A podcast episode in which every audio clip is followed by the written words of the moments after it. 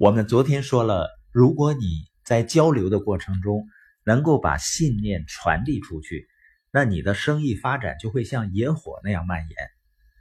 那怎么样才能够把信念传递给他人呢？有三种方式。第一呢，就是通过你的言辞；第二呢，通过你的声音和语调；第三呢，就是通过你的身体语言。怎么样通过你的言辞呢？实际上，看似随意的语言是通过精心准备的。比如说，你有一个生意合伙人的计划。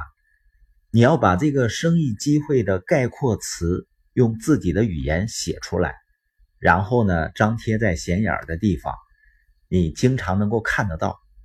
这一小段文字呢，就是你对你的生意的理解，它里面包括你在跟你的推荐对象谈话时不断的重复的文字，你每次在讲解你的商业计划或者跟进的时候都在使用它。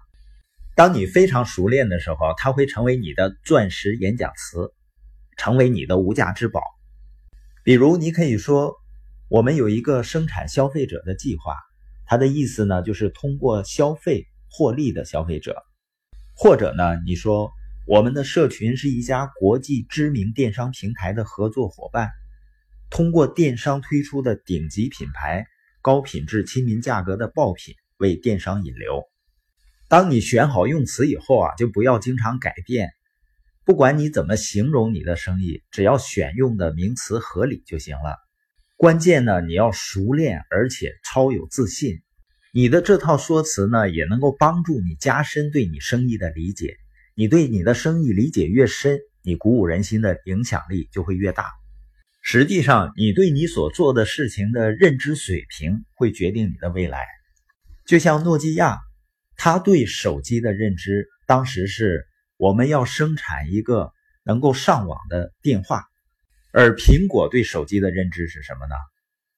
我们要生产一个能打电话的电脑，而正是这种认知的差距呢，造成了企业之间巨大的差别。那我们怎么样通过我们的声音语调，通过身体语言去传递信念呢？你可以倒过来想一下，你周围的人。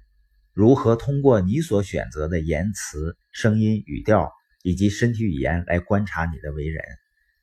也就是说，你是否会因为听到你自己的谈话而采取行动？你会因为你的声调而感动吗？当你看见你的身体语言时，你会有兴趣吗？会被影响吗？你可以回过头听一听你给别人发的语音信息，你站在听众的角度想一想。这样的语调、声音，你会被感动吗？会被打动吗？我们从八百多天前开始讲播音的时候，我们就强调了书友，你要每天做一分钟的语音分享，结合你学到的内容。我知道有很多人这样跟着去做了，那我真的相信，你今天在跟别人交流的过程中。你的语音和语调一定是不同的。过去呢，人们经常说一万小时定律，实际上呢，单纯的一万小时是不够的，要一万小时的刻意练习。如果你真正能够做到刻意练习的话，甚至不需要一万小时。这个刻意练习的意思，并不是说你从今天开始分享语音，你非得分享的多么好。你从今天开始分享的好坏，这不是我在意的。我最在意的是，你明天的分享是不是比今天的分享要进步一点点？如果你每一天的分享都有所进步的话，日积月累，你会为自己的成长感到吃惊的。通过这个呢，我相信你会理解，你要想通过声音语调去传递信念，也需要刻意练习的。